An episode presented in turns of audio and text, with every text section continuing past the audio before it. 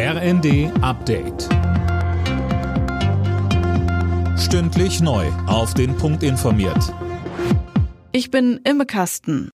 Bei der Fußball-WM war Deutschland die Chance aufs Achtelfinale. Gegen Spanien holte das DFB-Team immerhin einen Punkt nach Rückstand, kam die Mannschaft kurz vor Schluss noch durch Niklas Füllkrug zum Ausgleich und dem 1 zu 1 Endstand. Der Torschütze sagt im zweiten. Also wir brauchen jetzt auch nicht durchdrehen, es ist immer noch ein 1-1 und äh, kein Sieg. Aber wir können jetzt mit einem guten Gefühl ins letzte Spiel gehen und ähm, hoffen, dass dann alles gut ausgeht.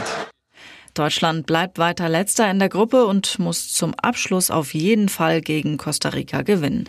Die weiteren Ergebnisse Kroatien, Kanada 4 zu 1, Kanada ist damit raus, Belgien, Marokko 0 zu 2 und Japan, Costa Rica 0 zu 1. In China ist ein Journalist der britischen BBC nach Angaben des Senders festgenommen und geschlagen und getreten worden. Passiert ist das demnach, als er über die Proteste gegen die strikte Null-Covid-Politik in Shanghai berichtete. In China können selbst kleine Corona-Ausbrüche dazu führen, dass Betriebe, Stadtviertel oder auch ganze Städte abgeriegelt werden können. Landesweit war es zu Protesten gekommen. Dabei gab es auch Rufe nach dem Rücktritt von Präsident Xi.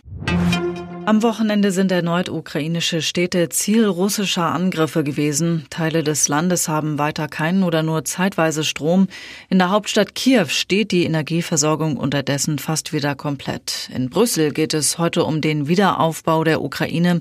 Auch Kiews Bürgermeister Vitali Klitschko nimmt daran teil. Er sagt im ZDF. Wir denken sehr optimistisch und wir haben Pläne, Stadt wieder aufzubauen und zu entwickeln. Und deswegen wir sind bereit, sehr viele Projekte zu präsentieren an unsere Partner und sehr dankbar an unsere Partner für Unterstützung.